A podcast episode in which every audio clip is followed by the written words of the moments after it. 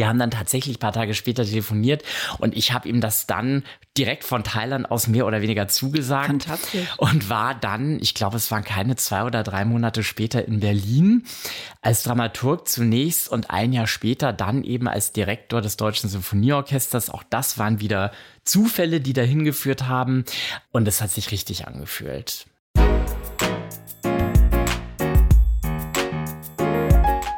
Hallo und herzlich willkommen zu einer neuen Folge des Live-Pods. Heute machen wir gemeinsam einen Ausflug in die Welt der klassischen Musik. Ich spreche mit Alexander Steinbeiß. Alex ist Intendant des Kissinger Sommers. Der Kissinger Sommer ist eines der größten Musikfestivals in Bayern und auch bereits sehr etabliertes Festivals gibt es nämlich schon seit 1986. Alex, der von Haus aus eigentlich BWLer ist, zeigt, wie man auch als Wirtschaftswissenschaftler es schafft, eine solche Verantwortung zu übernehmen. Und er gibt auch ganz viele spannende Einblicke in die Organisation und Konzeptionierung eines solchen Festivals. In der Rubrik Nachgefragt stellt er selber einem Comedian, den ich in der nächsten Folge zu Gast habe, eine Frage und darf eine Frage von Trong beantworten, der in der vorherigen Folge zu Gast war. Wenn euch der Pod gefällt, vergesst nicht, ihn zu bewerten. Und jetzt viel Spaß in der Welt der klassischen Musik.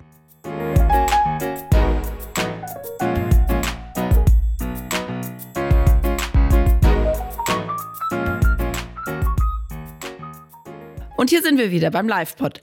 Wieder aus Bad Kissingen und diesmal sitze ich im Büro von Alex Steinbeiß. Hallo, grüß dich. Hallo Alex. Erzähl uns doch mal, wo wir uns hier treffen. Wo bin ich gerade? Ja, wir sind gerade hier im Luitpoldbad. Das ist eins der historischen Bäder in der Kur- und Heilstadt Bad Kissingen. Und ganz genau befinden wir uns in meinem Büro. Ähm, das ist das Büro des Kissinger Sommers, dem ich seit mittlerweile über zwei Jahren als Intendant sozusagen vorstehe. Das ist ein ganz wunderbares Klassikfestival, das jeden Sommer von Mitte Juni bis Mitte Juli stattfindet. Kurzum, wir sind im Herzen Bad Kissingens. Kissinger Sommer, großes Klassikmusikfestival. Wusstest du denn schon als kleines Kind, dass du mal Intendant in der Klassik werden möchtest? Oh, das ist jetzt eine große Frage. Da muss ich vielleicht ein klein bisschen ausholen. Nein, als Kind wusste ich das noch nicht. Ich bin in einem recht musikalischen Haushalt groß geworden. Meine Großmutter hat ganz hervorragend Klavier gespielt. Meine Stiefmutter war Opernsängerin. Und ich selbst habe ähm, Klavier gespielt, sehr aktiv, einige Jahre lang, habe das auch sehr ernst genommen, aber irgendwann kam so ein Punkt, da war klar, es wird jetzt nicht reichen, um Konzertpianist mhm. zu werden oder auch ans Konservatorium zu gehen. Aber meine große Begeisterung, meine Leidenschaft, meine Liebe für die Klassik stand trotzdem immer im Vordergrund. Und deswegen habe ich doch relativ früh mir gesagt, naja, wenn ich irgendeinen Weg oder eine Nische finden kann, um diese Begeisterung zusammenzubringen, trotzdem auf, ähm, im, im Rahmen des Berufs, dann würde ich das gerne machen und habe tatsächlich erstmal ganz banal BWL studiert, auch äh, mangels Alternativen. Kenne ich, ja. ja. Und im Laufe des Studiums, ja, ist dann so eins zum nächsten gekommen. Ich habe diverse Praktika absolviert, einfach in Klassikbetrieben und dachte mir dann, Mensch, wenn ich das schaffe, ähm, im Kreativbereich der Klassik tätig zu sein, der auch unheimlich spannend ist, äh, dann bin ich bei mir angekommen. Ja, und das hat tatsächlich dann auch so geklappt. Ich blicke immer wieder ganz äh, überrascht, also selbst ganz überrascht zurück. Ähm, das ist ja jetzt gut mein dritter Job ähm, hier in Bad Kissing und ähm, ich würde es, glaube ich, nicht anders machen. Was waren die anderen beiden Jobs und vor allen Dingen, wo? Weil die Orte unterscheiden sich doch sehr von dieser Stadt hier. Ja, das tun sie in der Tat. Na, der erste Job, das war direkt nach dem Studium. Da bin ich in die USA gegangen und zwar nach Boston zum Boston Symphony Orchestra und dem Tanglewood Festival. Das Boston Symphony gehört natürlich zu den großen amerikanischen Orchestern. Man spricht ja immer so von The Big Five. Und das Tolle an diesem Klangkörper ist, dass es einen herrlichen Konzertsaal in der Mitte von Boston hat, eine unbeschreibliche Tradition und dass aber der gesamte Betrieb jeden Sommer ins zwei Stunden entfernte Tanglewood Summer Festival umzieht, weil das Orchester dort zwei Monate spielt und damit bin ich natürlich auch ähm, mit dem Bereich Festival sehr eng in Berührung gekommen. Wie kam es dazu? Das kam ehrlich gesagt durch durch einen Zufall, wie so oft im Leben, ich war dort vorher mal als Praktikant beschäftigt gewesen. Ah. Ja, das lief wirklich über ein Praktikum und als ich dann mit dem Studium fertig war, ergab sich diese Möglichkeit, beziehungsweise hat mein ehemaliger Chef gefragt, ob ich mir vorstellen könnte, dort ins künstlerische Betriebsbüro als Dramaturg äh, zu kommen. Und ich dachte, ja klar mache ich das. Ähm, absoluter Traumjob äh, direkt von der Uni weg. Natürlich denkt man erstmal, okay, ich habe BWL studiert, das ist also jetzt gleich ein Betrieb, äh, eine, eine, eine Tätigkeit, mit der man sich natürlich musikwissenschaftlich auch auskennen muss. Aber das war eh immer mein Hobby gewesen. Und deswegen fand ich das super, dort einzusteigen und vor allem auch dort zu lernen. Ich bin da fast sieben Jahre lang geblieben, ähm, von September bis Juni immer in Boston und dann in den Sommermonaten halt in Tanglewood in Western Massachusetts. Na, und dann hat es mir nach, wie gesagt, knapp sieben Jahren irgendwann gereicht. Ich war gern in den USA, aber mir war schon klar, ich würde über kurz oder lang wieder nach Europa zurückkommen mhm. wollen. Hab dann dort gekündigt aber ohne direkt einen Anschluss fix zu haben, denn ich wollte mir so ein bisschen Auszeit nehmen, ich wollte reisen und es war tatsächlich so, als ich in Thailand mitten im Dschungel so ein Tracking gemacht habe, kam ich irgendwann mal zufällig an ein Internetcafé in the middle of nowhere, hab nach Wochen mal wieder meine Mails gecheckt und dort wartete eine E-Mail des Dirigenten Ingo Metzmacher auf mich, der zugesagt hatte, neuer Chefdirigent des Deutschen Sinfonieorchesters Berlin zu werden und noch einen Dramaturgen zur Unterstützung für Berlin gesucht hat und mich gefragt hat, ob ich mir das vorstellen könnte, beziehungsweise erstmal um einen Rückruf gebeten hat. Wir haben dann tatsächlich paar Tage später telefoniert und ich habe ihm das dann direkt von Thailand aus mehr oder weniger zugesagt. Fantastisch. Und war dann, ich glaube, es waren keine zwei oder drei Monate später in Berlin als Dramaturg zunächst und ein Jahr später dann eben als Direktor des Deutschen Symphonieorchesters. Auch das waren wieder Zufälle, die dahin geführt haben. Aber ich will nicht sagen, ich bin da so reingepurzelt, das nicht, aber das waren jetzt keine langfristig überlegten Entscheidungen, sondern es kam halt eins zum nächsten und es hat sich richtig angefühlt. Und wie kam er da auf dich? Kannte er dich schon? Er kannte mich, weil er in Boston als Gastdirigent immer wieder mhm. ähm, gastiert hat. Und somit haben wir uns eben um die Konzerte und die Proben in Boston herum kennengelernt gehabt. Aber das war jetzt keine enge oder besonders persönliche Beziehung. Ich habe mich natürlich sehr gefreut, dass er auf mich gekommen ist. Und wir haben uns auch von Anfang an prima verstanden und dann äh, super zusammengearbeitet. Kannst du vielleicht für unsere nicht ganz so klassikaffinen Zuhörer kurz erläutern, was ein Dramaturg bei einem Orchester macht? Ein Dramaturg bei einem Orchester kümmert sich um die Programmplanung. Das heißt, der überlegt sich, was für Stücke können wir spielen, was für Werke, von welchen Komponisten. Der diskutiert und bespricht mit den Dirigenten, das können die Gastdirigenten sein oder auch der Chefdirigent, was für Stücke man's auf, man aufs Programm nimmt. Ähm, der engagiert auch Solistinnen und Solisten. Der macht äh, Vokalbesetzungen, sprich, wir sagen, wir wollen das Requiem von Verdi aufführen. Da gibt's vier Solistenpartien, Sopran, Mezzo, Tenor und Bass. Da muss man die Leute kennen, die auf dem Markt in der Spitzenklasse tätig sind. Da muss man die Anfragen unter Vertrag nehmen. Also alles, was mit der Programmplanung und mit der Ausgestaltung der ähm, Saisonprogramme zusammenhängt. Das macht ein Dramaturg. Also genau das, was man im BWL-Studium lernt. ja, ganz genau. äh, not.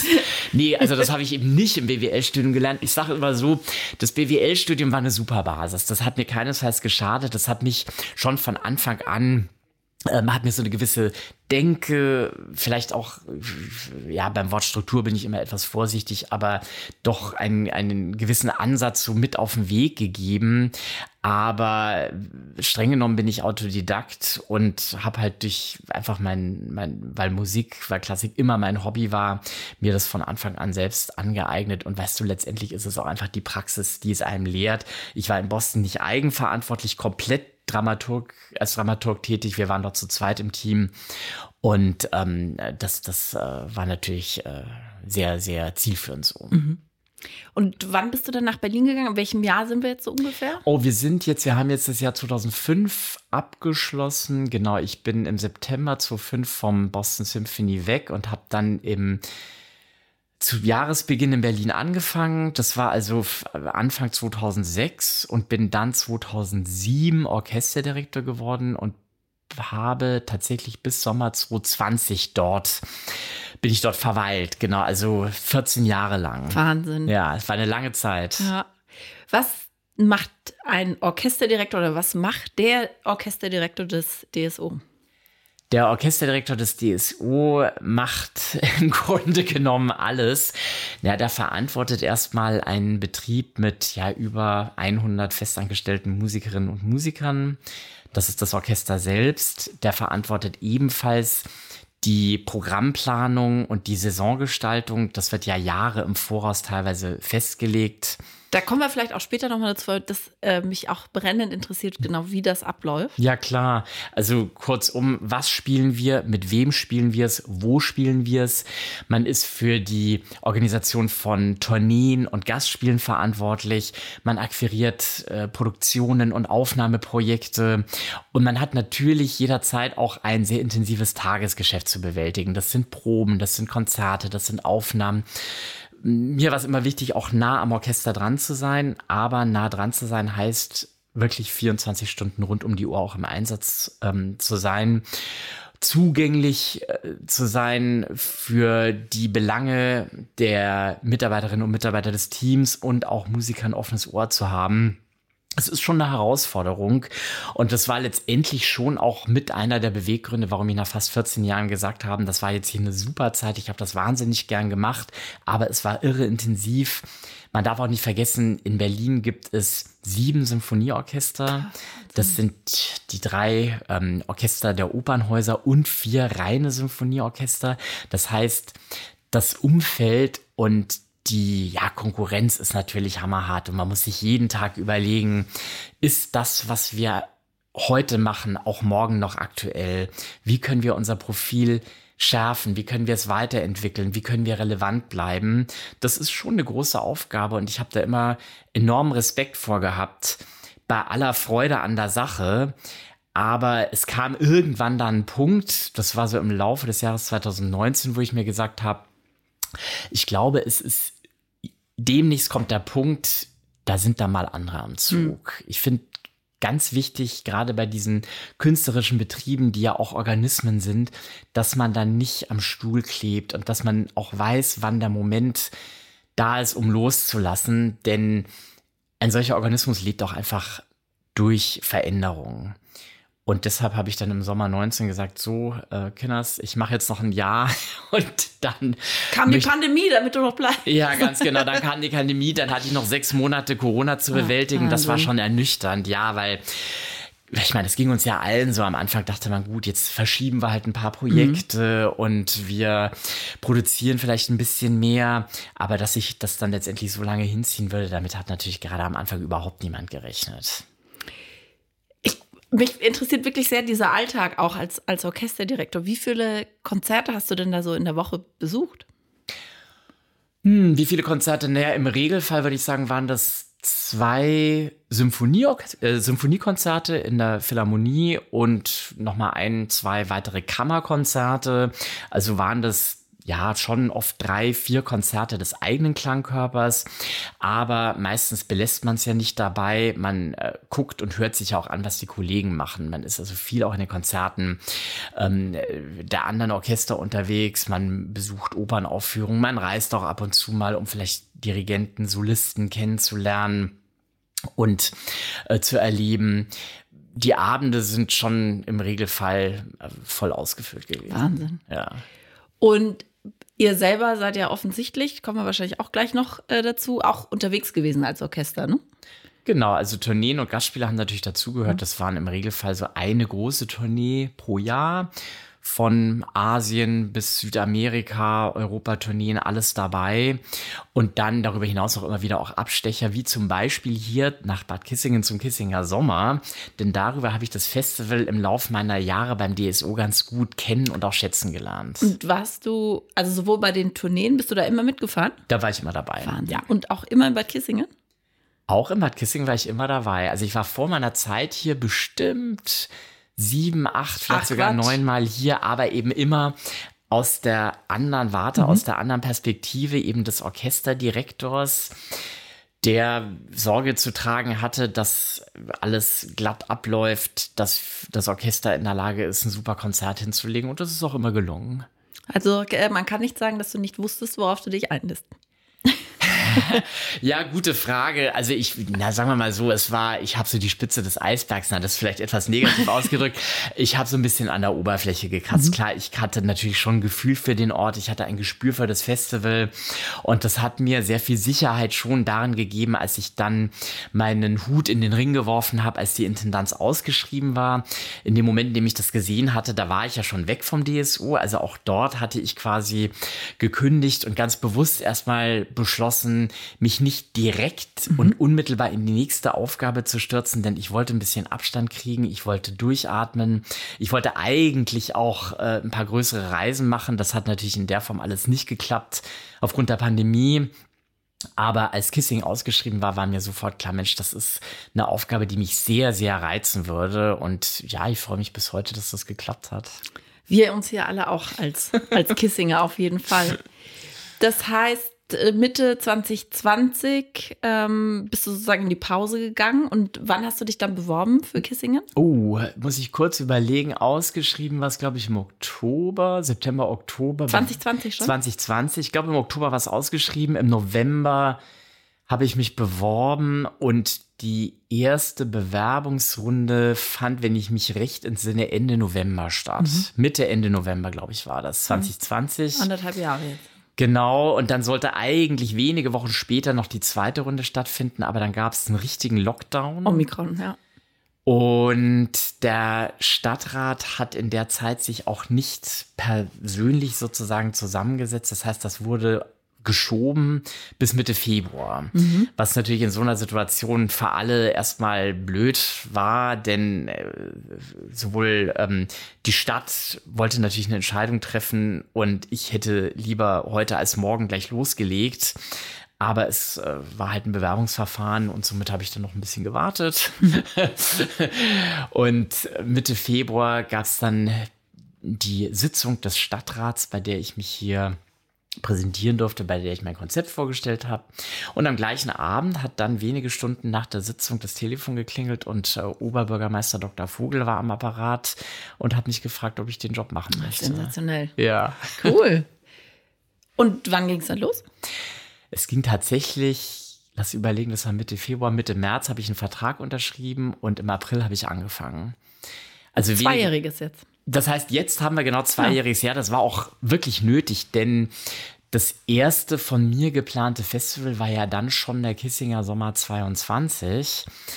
Und ich habe quasi ein Jahr und zwei Monate vor Festivalbeginn angefangen, aber mit einem weißen Blatt Papier vor mir. Und so eine Festivalplanung ist ja was Komplexes. Das macht sich ja nicht so eben im Kopf oder aus der Laune raus. Das sind ja wahnsinnige Prozesse, die dahinter stecken. Zum einen, man braucht ein Konzept, man braucht Ideen, man muss schauen, wie man die umsetzt, man muss ein Budget machen. Vielleicht ein Punkt, der mir vor allem am Anfang wirklich wichtig war, ich wollte halt nicht anfangen in so einem oder aus so einem äh, gefühlt luftleeren Raum heraus einfach mit der Planung loszulegen. Ich kannte den Ort ja nur von meinen Abstechern als Direktor des Deutschen Sinfonieorchesters, ich wollte erstmal einfach ein besseres Gefühl zu, zum Ort, zu Bad Kissingen bekommen. Das heißt, ich habe mich in den ersten Monaten mit wahnsinnig vielen Menschen hier getroffen, mit ganz vielen Stadträten, mit äh, Hoteliers, Einzelhändlern, äh, Vertretern aus Politik, aus Gesellschaft, aus Wirtschaft, aus äh, äh, ja den äh, Netzwerken und Dunstkreisen des Festivals, Förderverein, Kuratorium, um so ein Gefühl dafür zu bekommen, was braucht eigentlich diese Stadt, was braucht das Festival und was wird überhaupt von mir erwartet. Weißt du, das ist so ein bisschen wie, wie der Schneider und der Maßanzug, der nimmt das Maß ja auch nicht aus der Ferne, das wird mhm. schon genau angelegt und äh, dann im Regelfall innerhalb weniger Wochen nochmal weiter Maß genommen, bis der Anzug dann sitzt. Und so wollte ich das hier eben auch machen, hat aber dazu geführt, dass ich dann, als ich wirklich mit der Planung losgelegt habe, nur ganz wenig Zeit hatte. Also das musste in ein paar Monaten stehen. Ich glaube, drei Monate oder so hatte ich dafür Zeit. Und Wahnsinn. das war echt sportlich, ja. Also ich habe dann im Sommer konkret angefangen und wir hatten schon im November die Drucklegung für die diversen Broschüren und Hefte. Das war schon eine sportliche Angelegenheit. Ach du liebes Lieschen. Und dann gab es ja immer noch irgendwie Corona, ne? Ja, dann gab es immer noch ah. Corona. Also im Sommer 21 gab es ja ein Festival, das habe ich nicht verantwortet. Ich habe mich da auch sehr zurückgehalten, denn das war natürlich noch der Jahrgang meines Vorgängers. Ähm, es war ganz interessant, wenn man jetzt mal so zurückblickt. Sommer 22, wir konnten ja von einem Jahr oder einem knappen Jahr ohne pandemiebedingte Einschränkungen Konzerte veranstalten. Aber im Winter, als also das Programm publik gemacht wurde, war das noch schwer vorstellbar. Mhm. Da war, gab's noch den, ich weiß nicht mehr, wie, der wievielte Lockdown es war, aber es gab einfach Beschränkungen. Und auch wenn wir letztendlich wussten, äh, und die Politik das ja auch in Aussicht gestellt hatte, konkret im Sommer wird dann schon wieder, dann war es für viele im Kopf erstmal schwer vorstellbar, ja. dass das auch echt im Sommer so sein wird. Konnte man sich nicht drauf verlassen. Man konnte sich nicht drauf verlassen und weißt du, vor allem die Kultur hat ja wirklich gelitten in der Pandemie. Es waren ja die ersten, die zumachen mussten, die letzten, die dann mhm. auch wieder aufmachen durften. Es haben alle schwer gelitten. Ähm, ich glaube, der Schaden war groß. Ohne jetzt hier einen Vorwurf an die Politik machen zu wollen, ich möchte in der Haut von niemanden gesteckt haben, rückblickend.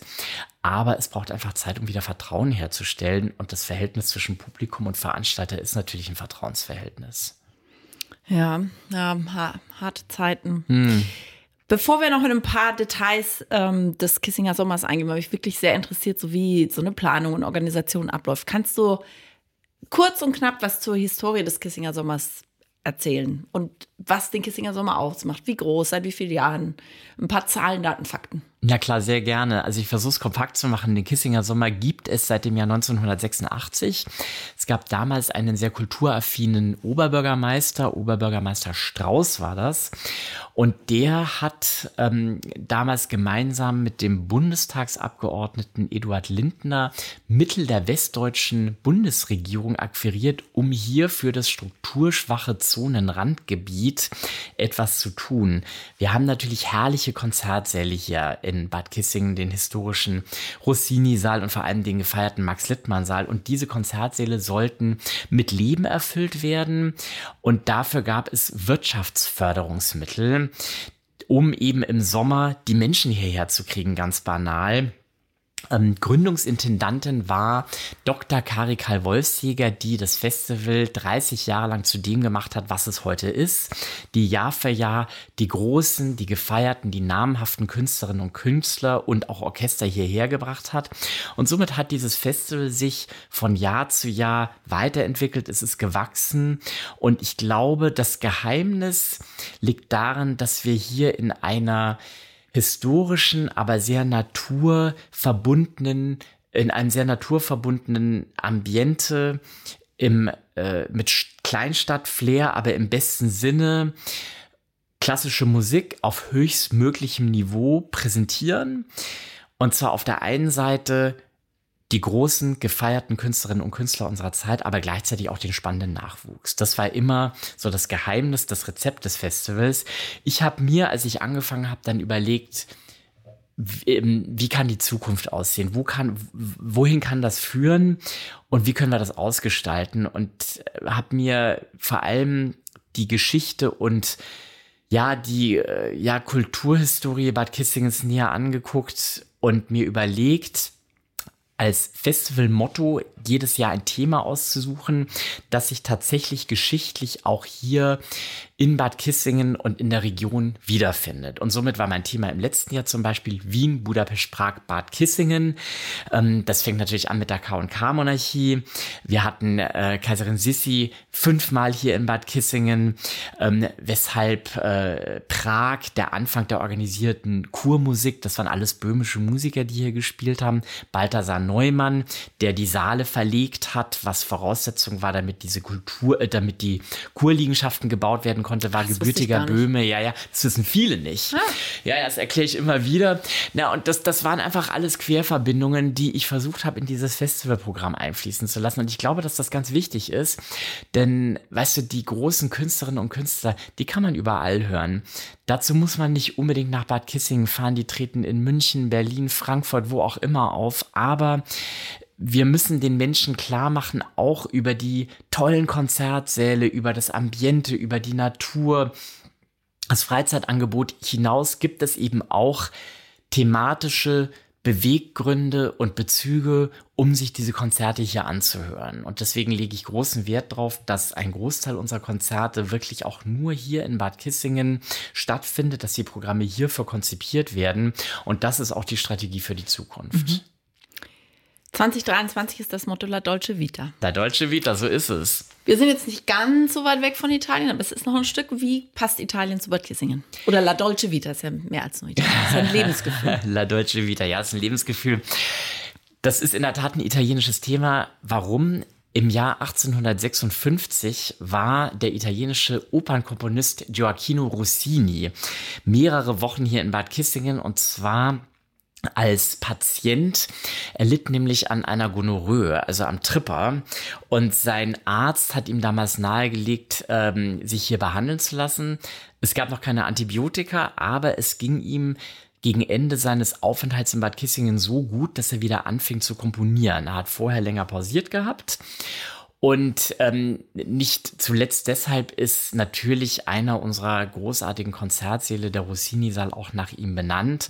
Hinzu kommt, Bad Kissingen ist seit fast zwei Jahren UNESCO-Welterbe im Verbund der Great Spa Towns of Europe und eines unserer Schwesternbäder ist der Ort Montecatini-Therme in der Toskana, wo alle italienischen Komponisten von Rang und Namen, Verdi, Puccini, Leon Cavallo, you name it, die waren alle dort.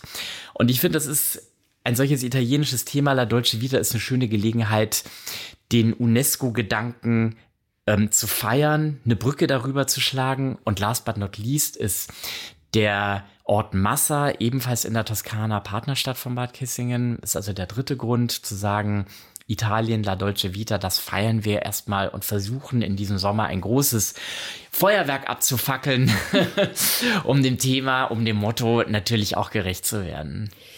Erzähl doch mal ein bisschen was vom Feuerwerk. Wie oft wird gezündelt? Wie viele Veranstaltungen gibt es? Oh, es wird jeden Tag gezündelt. Vom 16. Juni bis 16. Juli wird man sich vor Feuerwerk äh, nicht retten können. Na, äh, bei einem italienischen Thema dürfen natürlich italienische Orchester nicht fehlen. Wir beginnen und beschließen mit zwei fantastischen italienischen Orchestern. Einmal dem Orchestra Sinfonica di Milano, das ist das ehemalige Verdi-Orchester. Der eröffnet mit einer Operngala und viereinhalb Wochen später beschließen wir dann mit dem wohl bedeutendsten italienischen Symphonieorchester, dem Santa Cecilia Orchester aus Rom. Wir haben dazwischen Orchester wie das Deutsche Symphonieorchester Berlin, natürlich mein ehemaliges Orchester. Wir haben die Tschechische Philharmonie dabei. Wir haben das WDR Symphonieorchester dabei die Academy of St. Martin in the Fields, aber auch eine Vielzahl italienischer Künstlerinnen und Künstler im Kleinen wie im Großen. Es gibt einen Abend, den wir dem italienischen Jazz widmen.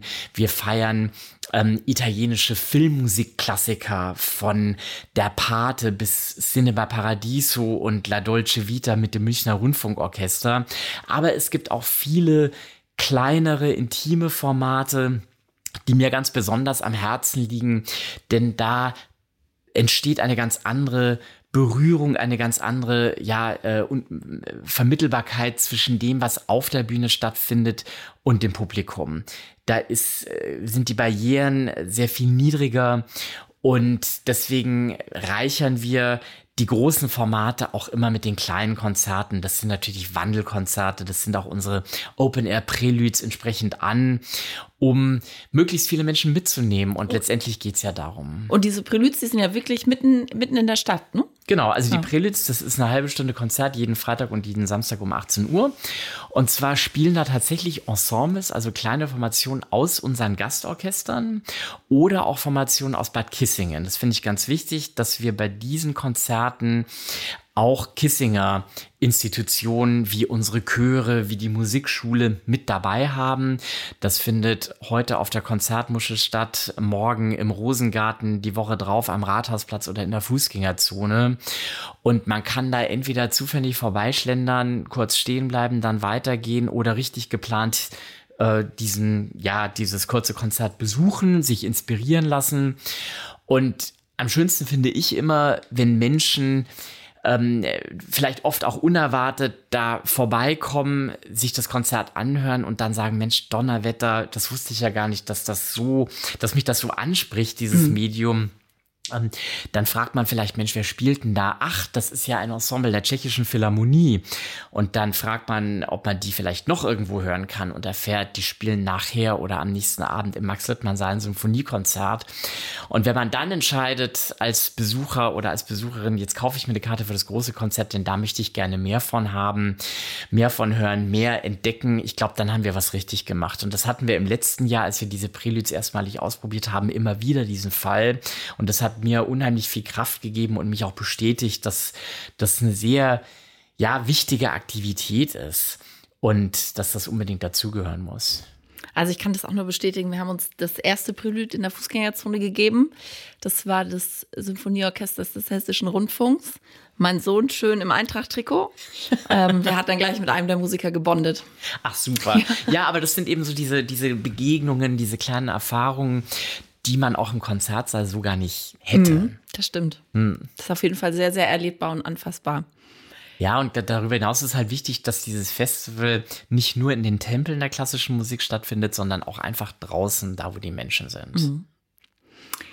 Ich finde, was du letztes Jahr wirklich meisterhaft gemacht hast, ist du hast es wirklich rausgebracht, auch, auch aus der Stadt herausgebracht. Also ich erinnere mich noch an einen großen Artikel in der FAZ, ähm, in der SZ, ich weiß nicht, ob in der Welt auch einer war. Also das in der Welt war auch einer, ja. In der, in der Welt stand sogar, es muss nicht immer Salzburg sein, ja, wieso genau. nicht mal ja. Bad Kissingen. Ein herrliches mhm. Zitat von Manuel Bug. Ja. Wie, wie hast du das denn gemacht? War da eine Agentur dazwischen geschaltet oder hast du da selber die PR-Maschine ins Rollen gebracht? Sowohl als auch. Also mhm. wir, wir arbeiten mit einer PR-Agentur zusammen. Das ist auch wichtig, dass wir uns nach außen professionell vertreten lassen. Und vor allem hat eine solche Agentur natürlich viele wertvolle Kontakte. Das sind Menschen, an die wir vielleicht nicht so automatisch rankommen würden. Aber gleichzeitig habe auch ich selbst mich da mächtig ins Zeug gelegt und äh, einfach bin direkt auch auf Journalisten, auf Journalistinnen zugegangen. Naja, und last but not least möchte ich natürlich hoffen, dass das Programm auch gewissermaßen für sich gesprochen hat und dass wir rüberbringen konnten, ey, hier in Bad Kissing, da tut sich was, ähm, da geht was ab, da verändert sich vielleicht auch das eine oder andere und da gucken wir mal ein bisschen genauer hin, dem geben wir mal äh, eine Chance, das schauen wir hm. uns genauer an. Das möchte ich hoffen und nun muss es natürlich noch so weitergehen. Gucken wir mal, was in diesem Sommer passiert. Und was du ja auch schaffst, ist ähm, offensichtlich schaffst du es ja auch Künstler herzuholen, die ja noch nie waren. Also ein, so für mich das beste Beispiel, von dem ich auch allen immer erzähle, ist Anne-Sophie Mutter. Richtig. Die ja schon vor 25, 30 Jahren angefragt wurde und Karajan hat gesagt, so, nee, in die Provinz fährst du nicht.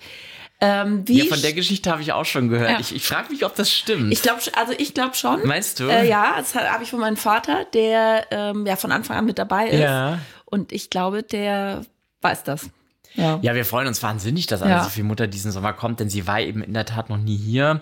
Sie feiert ja einen runden Geburtstag dieses Jahr im unmittelbaren Umfeld ihres Konzerts. das hast du sehr geheimnisvoll ausgedrückt, ja? ja? Nein, das ist kein Geheimnis, das ist der 60. Und den feiert sie, ich vergesse es immer, ich glaube drei Tage vor oder nach dem, mhm. nach dem Konzert hier mit ihren Mutters Virtuosi. Und es ist natürlich toll, dass dieses äh, Konzert auch hier sofort angenommen wurde. Ich bin mir sicher, dass sie vom Max Littmann sei begeistert sein wird. Na, und wer weiß, was das für die Zukunft uns ja. heißen mag. Und nehmen wir vielleicht mal Anne-Sophie Mutter als Beispiel. Also wann, wann hattest du so die Idee, sie anzufragen? Und welche Schritte waren notwendig, bis sie dann zugesagt hat oder bis ihr Management dann zugesagt hat? Ja, das ist, äh, ich sag mal so, jedes, jedes Konzertprojekt hat eine andere Historie. Und in diesem Fall war es so, dass wir das gar nicht so lange im Voraus avisiert haben. Ich war mit ihrer Agentur im Austausch zu einer ganzen Reihe von Konzertprojekten. Und ähm, es wurde tatsächlich in Aussicht gestellt, dass Frau Mutter und die Mutters Virtuosi in dem Zeitraum des Kissinger Sommers eventuell zur Verfügung stehen könnten. Und ich bin kurz in mich gegangen und habe dann gesagt, Mensch, wenn das wirklich realisierbar wäre, sind wir selbstverständlich dabei. Äh, dann muss das funktionieren. Es wird so knappe anderthalb Jahre vorher gewesen okay. sein. Also vor, das überlegen, äh, ja, irgendwann so Anfang 2022. Und daraus äh, ergibt sich dann natürlich ein teils schriftlich über E-Mails, teils mündlich geführter Dialog zu Themen wie dem Programm, zu den Finanzen natürlich. Man muss wissen, unser Max Littmann Saal ist zwar wunderbar, aber er verfügt eben nur über mhm. knapp 1000 Plätze. Das ist anders als die Konzertsäle in Köln oder Berlin mit weit über 2000. Sprich, das muss sich natürlich auch alles irgendwie finanzieren und unsere Einnahmemöglichkeit ist natürlich nach oben hin auch begrenzt. Aber wir sind uns einig geworden. Frau Mutter hat zugesagt. Und jetzt hoffen wir natürlich, dass sie sich entsprechend wohlfühlen wird hier. Aber es ist natürlich mega, dass sie kommt. Mhm. Und es strahlt auch auf das Festival als Ganzes und auf andere Konzertveranstaltungen ab. Das ist schon sehr erfreulich. Und was sind sonst noch so zwei, drei Highlights aus dem Programm für dich persönlich? Was sind meine persönlichen Highlights? Die würde ich, glaube ich, fast bei den etwas kleineren Formaten suchen. Wir haben ein Projekt mit Mitgliedern des Rundfunkchors Berlin am 13. Juli. Das nennt sich Vokalmusik und Talk. Und zwar singen zwölf Musikerinnen und Musiker des Rundfunkchors italienisch und italienisch inspirierte Werke unter der Leitung ihres Chefdirigenten Reis Lenas. Und zwischen den Werken gibt es kurze Gesprächsrunden mit der Moderatorin Bussatiam. Und eine davon findet beispielsweise statt mit Sandro Mattioli, dem führenden Experten zur italienischen Mafia hier in Deutschland. Ach, Quatsch. Genau, und das ist ja aktueller denn je. Ich glaube, es war gestern oder vorgestern, war ja groß in den Nachrichten wieder, dass ein, ich weiß nicht, ob es ein weiterer Ring war, äh, zumindest hat äh, die Justiz äh, Erfolge zu vermelden gehabt. Und das finde ich natürlich spannend, weil wir das Medium Musik und das Medium Wort in diesem Konzertformat einfach wieder einfach zusammenführen können. Und das hat man nicht in jedem Konzertprogramm. Wir haben darüber hinaus Veranstaltungen wie musikalische Lesungen nach Symphonie, nach Symphoniekonzerten. Das sind Late-Night-Veranstaltungen. Einmal am 24. Juni nach einem Konzert mit dem WDR Symphonieorchester. Da liest der Schauspieler, Schauspieler Ulrich Nöthen aus Briefen und Schriften von Gioacchino Rossini. Und dazwischen gibt es ein bisschen Klaviermusik. Ist auch ein Brief dabei, den er hier geschrieben hat? Das wollen wir doch schwer hoffen. und zwei Wochen später liest die Schauspielerin Mechthild Grossmann, die man als Staatsanwältin des Münster Tatorts ja. kennt, aus Goethes, Goethes italienischer Reise. Auch hier mit Klavierbegleitung. Toll.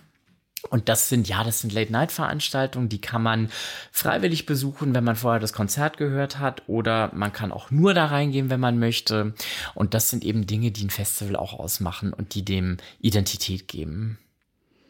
Toll. Also ich bin auch schon sehr gespannt. Ich weiß gar nicht, ich muss mich mal hinsetzen. Ich glaube, ich bin bei acht Konzerten mit dabei. Oh, das ist aber noch nicht viel. Dann ja, das ist. Müssen wir äh, noch dran arbeiten. Wie viele sind es insgesamt? Veranstaltungen, also mit allen drum und dran, Preludes und so weiter, sind es weit über 60. Oh, Wahnsinn. Ja, ja. Ja, ich glaube, letztes Jahr nach dem Abschlusskonzert ähm, bin ich auch so geblitzt worden, dass ich um meinen Führerschein bangen musste. Oh, oh ja, aber also ist es noch gut gegangen? Ist, äh, ich weiß nicht warum. Das sollte ich vielleicht auch nicht so laut sagen, aber es ist tatsächlich gut gegangen. Ja. ja. ja. auf jeden Fall bin ich auch schon sehr gespannt und ich glaube, ich freue mich ganz besonders auf die Grand Brothers. Ich habe letztes Jahr Christian Löffler leider verpassen müssen. Und deswegen bin ich umso mehr gespannt. Klaviermusik und Elektronika, ja, ja da bin ich auch sehr gespannt. Ja. ja. solche Abende gehören natürlich auch dazu, wo man sich vielleicht auf was einlässt, was man vorher in einem traditionellen Klassikrahmen gar nicht erwarten würde. Mhm. Und tatsächlich ist das jetzt ähm, ungeplant eine hervorragende Überleitung zu der ähm, Kategorie nachgefragt weil nämlich mein vorheriger Gast dir eine Frage gestellt hat. Jetzt bin ich mal gespannt, ja. ja. Es ist, ähm, das war nicht ganz so geplant, aber das äh, passt jetzt sehr, sehr gut hier rein. und zwar war das der Trong und der Trong ähm, ist Kissinger, hat ähm, Vietnam Idol gewonnen und ist in Vietnam ein Star. Und auch hier arbeitet er arbeitet er an seiner Karriere als Musiker, hat jetzt beim ESC Vorentscheid mitgemacht. Habe ich auch gesehen im Fernsehen. Ja, sehr gut. Ja. Und ähm, ich spiele das jetzt mal ab. Hallo lieber Alex, äh, freut mich sehr, äh, dass du der nächste Gast bist bei Minja. Und äh, ich würde dich gerne fragen, kannst du dir vorstellen, ein Asian Pop Act für den Kissinger Sommer ähm, ja, zu buchen? Das finde ich jetzt sehr witzig, weil ich vorhin, als du gesagt hast, Trong wird die Frage stellen, dachte ich, das könnte in diese Richtung ah, gehen. Ah, hab ich ich habe es mir auch schon gedacht. ja, kann ich mir vorstellen. Ja, also grundsätzlich kann ich mir alles vorstellen. Ich glaube, sagen wir mal so, die, die, das Kerngeschäft und die Identität des Kissinger Sommers, das ist natürlich die Klassik, das ist ein Klassikfestival, aber wir versuchen natürlich an den verschiedensten Ecken und Enden und Stellen auch Grenzen zu überschreiten und aus uns rauszugehen. Und ja, natürlich, wieso nicht mal ein Pop-Act? Ja, wir machen, haben, ob das jetzt letztes Jahr Christian Löffler war oder dieses Jahr die Grand Brothers, immer wieder auch Projekte. Äh, wir veranstalten ja auch Jazz beispielsweise, bei dem es nicht um kleine Klasse, äh, nicht um die reine Klassik geht, Deshalb, äh, lieber Trong, let's talk. Mal gucken, was man vielleicht ähm, in Zukunft auf die Beine stellen könnte. Aber ich würde mich sehr freuen, und das ist jetzt direkt an dich gerichtet, Trong, wenn du als Ehrengast zur Eröffnung des Kissinger Sommers kommen würdest. Wir haben dich nämlich eingeladen. Ich hoffe, du hast unsere Einladung auch bekommen. Die Zusage steht noch aus. Ähm, ich fände es mega, wenn du kommen würdest, wenn du dir das äh, Konzert, unsere festliche Operngala mit dem Orchestra Sinfonica di Milano und zwei fantastischen äh, Solisten anhören würdest und wir dann hinterher beim Empfang gemeinsam anstoßen können und uns bei der Gelegenheit auch endlich mal persönlich richtig kennenlernen. Ja, Traum. Das hast du jetzt hoffentlich gehört. Wenn nicht, dann sorge ich auf jeden Fall dafür. Unbedingt. Und Alex, jetzt darfst du meinem nächsten Gast eine Frage stellen. Und zwar ist das der Peter Kunz. Der Peter Kunz ist eigentlich Immobilienmakler. Okay. Ähm, und macht aber auch Musik. Mhm. Und vor allen Dingen ist er aktuell schon in einem Comedy-Duo unterwegs, Kunz und Brosius. Und ab Herbst äh, mit seinem Solo-Programm und das Solo-Programm, das Solo-Comedy-Programm, nennt sich Akzeptanz durch Penetranz. er ist Hesse, ja. kommt aus Frankfurt und dem darfst du jetzt eine Frage stellen. Oh, da muss ich kurz überlegen. Das darf ich aber, oder? Auf jeden Fall. Und er war mal Wahlkampf, das habe ich jetzt nicht gesagt, er war mal Wahlkampfmanager von Gerhard Schröder. Okay. Er sagt selber, Klammer auf, als er noch cool war, Klammer zu. Ja, ich finde das unheimlich spannend, weil was für ein Werdegang, was für eine Geschichte, was für eine Palette an vielseitigen Aufgaben es ist schwer, dass, da, dass man da jetzt einen richtigen Ansatz findet. Ehrlich gesagt bleibe ich gerade gedanklich hängen an der Tatsache, dass er Wahlkampfmanager von Gerhard Schröder war. Und ich würde dich, lieber Peter, gerne ganz konkret fragen, was hast du an Qualitäten, an Eigenschaften von Gerhard Schröder aus dieser Zeit für dich mitgenommen, wo du sagen würdest, das hat mich für mein Leben geprägt? Äh, das ist jemand, da habe ich mir das eine oder andere vielleicht sogar abgeschaut. Was hast du gelernt von ihm und äh, beschäftigt das auch heute noch? Bringt dir das auch heute noch was? Das ist eine knaller Frage. Sensationell. ja, Alex, vielen, vielen Dank. Danke dir. Das war ganz toll und ich freue mich auf den Kissinger Sommer. Ist sehr schnell vergangen. Ja, danke, liebe Minja. Und dann werden auch wir natürlich am Eröffnungsabend hoffentlich mit Tronk zusammen dann anstoßen. Nein, nicht am Eröffnungsabend. Das ist ganz schlimm. Ach, Ich weiß- ganz schlimm. Gut, ich habe vergessen, was da ist, aber es geht nicht. Dann müssen wir das äh, aufschieben, aber das wird uns bestimmt bei mehr als nur einer Gelegenheit gelingen, denke ich mal. Hm? Ich hoffe. Hat mich gefreut. Das war es diesmal vom LivePod, dem Podcast, in dem ich die spannendsten Biografien der deutschen Medien- und Kulturlandschaft beleuchte. Ich freue mich, wenn ihr mir Vorschläge für Gäste schickt. Wen sollte ich eurer Meinung nach hier auf jeden Fall einmal interviewen? Einfach eine Mail an pod.aspasia-event.de. Und natürlich müsst ihr den Podcast hier abonnieren und auch bewerten, damit es auch weiter spannende Geschichten und Inspirationen für eure eigene Biografie gibt.